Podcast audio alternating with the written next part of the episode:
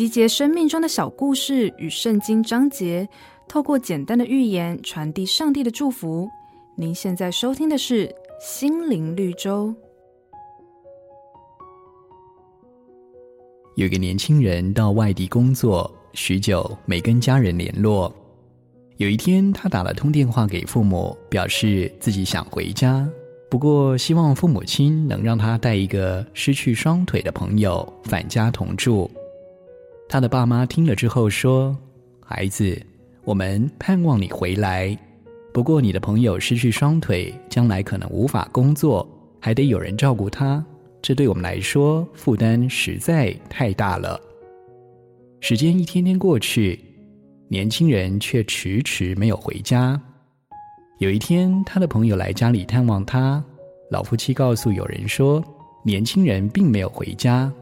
这名朋友听了，惊讶地说：“天哪！他在工厂大火当中失去了双腿，不回家还能去哪儿呢？”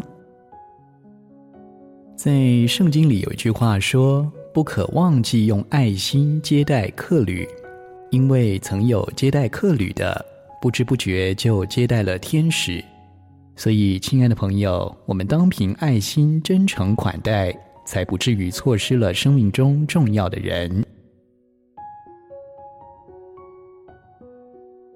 本节目由好家庭联播网、台北 Bravo FM 九一点三。台中古典音乐台 FM 九七点七制作播出，瑞源银楼与您共享丰富心灵的全员之旅。